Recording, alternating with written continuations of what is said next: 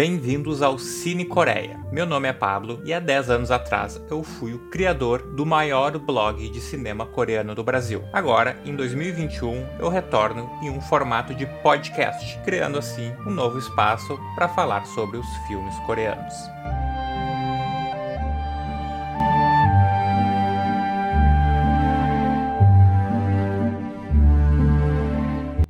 Punch é um filme sul-coreano de 2011, dirigido por Lee Han, que fala sobre a relação mentor-proteger, ou mentor-protegido, mas uma relação meio, a, meio às avessas, né? Que é uma relação forjada, então, entre um estudante rebelde, de uma família mais pobre, e o seu professor, que é um professor bem intrometido, que coincidentemente ele também mora na casa ao lado desse, desse aluno. E cara, que filme bonito, que filme lindo, que filme legal de assistir. E filme também necessário. Foi muito necessário de assistir, principalmente nestes, nestes tempos loucos que estamos vivendo, né? De, de pandemia e de, e de isolamentos, né? Eu já tinha visto esse filme há uns 10 anos atrás, logo quando ele foi lançado, e resolvi reassistir agora, revê-lo de novo, porque eu tinha umas boas lembranças dele, e as lembranças se mantiveram. Um baita de um, de um filme e um filme muito, muito bonito.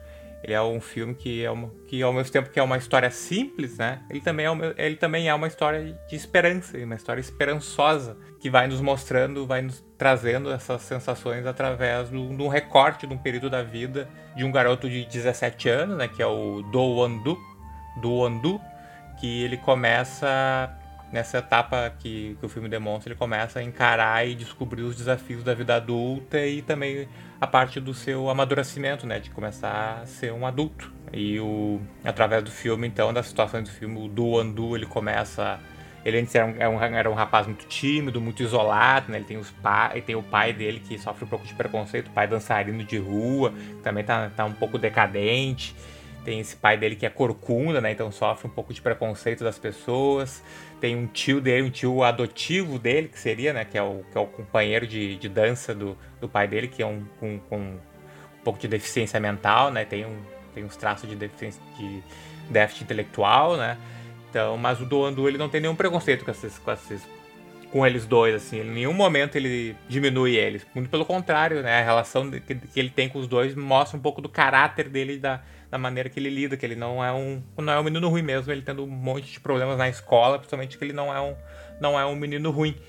E mas ao mesmo tempo ele não consegue se conectar com as pessoas, ou não quer, ou tem um pouco de, de trava de conseguir se conectar com os outros, né? principalmente com seus colegas.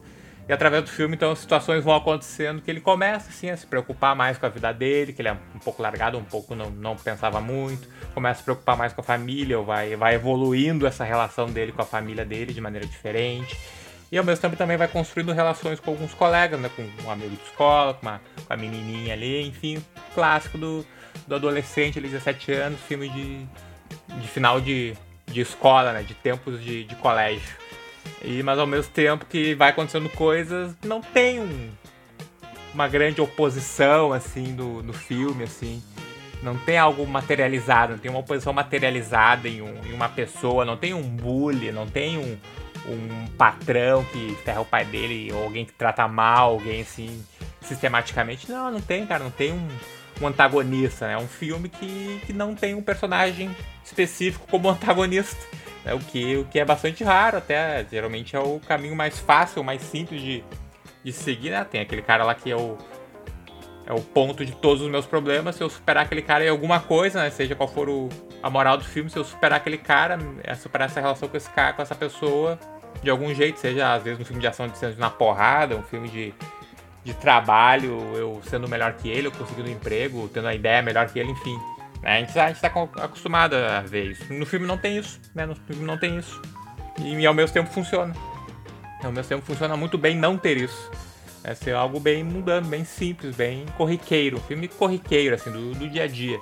E aí no dia a dia, que é o nosso. É, nós não temos grandes antagonistas na nossa vida também. Né? Tem gente que gosta de dizer que pessoas estão com inveja e tudo mais, mas não, cara. O antagonista da, da vida e o, e o antagonista deste filme é a própria vida. São as situações, os problemas, os percalços que vão sendo vivenciados, vão sendo apresentados no filme e como a gente vai reagindo. E como no filme o Do Andu vai reagindo e como isso, essas reações, essas situações, elas vão evoluindo ele como, como pessoa. É, e dentro do filme também é algo muito legal, que é bem raro assim ainda. Isso na época do filme, né, o filme de 2011, mas mesmo hoje ainda é um pouco raro nos filmes da Coreia do Sul, que é tratar temas de multiculturalismo, temas religiosos, muito assim, tratar bastante da religião católica, né? acho que eles eram bem católicos ali. E também a aceitação de, de, de diversas coisas, né? Aceitar o multiculturalismo, aceitar a religião, aceitar a situação, a situação que tu tá, aceitar o que, que aconteceu e trabalhar a partir disso. É né? um filme de, de bastante aceitação também. Eu acho que a aceitação é uma palavra boa para descrever o, a moral meio do filme, né? E ele trata desses filmes, desses filmes, o filme ele trata desses temas todos, né? E tudo de maneira muito bem encaixada. Tudo orgânico, assim, fazendo parte da narrativa, fazendo parte do roteiro, né? Dentro. apresentando esse tema dentro dos encontros, dos, dos encontros que o Do Andu ele, ele vai tendo, né? Durante essa dessa narrativa do filme, durante o roteiro. E. embora o, o o, o trate de temas que são pesados, né? Multiculturalismo, religião, aceitação, abandono, tudo mais, né? O filme ele não descamba pro, pro dramalhão, pro coisa pesada, assim, de ficar, ah, que, que tristeza, que desgraceira, né? Não, ele tem, ele trata desses temas de maneira de maneira leve, né? De maneira leve. A atmosfera do filme, o andamento do filme, ele é demonstrado de maneira leve. Mesmo com, com subtexto, assim, com uma maior densidade, e, e, ele não, não faz pouco caso desse, desse subtexto, dessas situações mais densas, né? Não, ele deixa claro que, que sim, isso é algo muito sério, mas o andamento é bem, é bem leve, né? Bem tranquilo, bem suave, bem suave pra gente ver.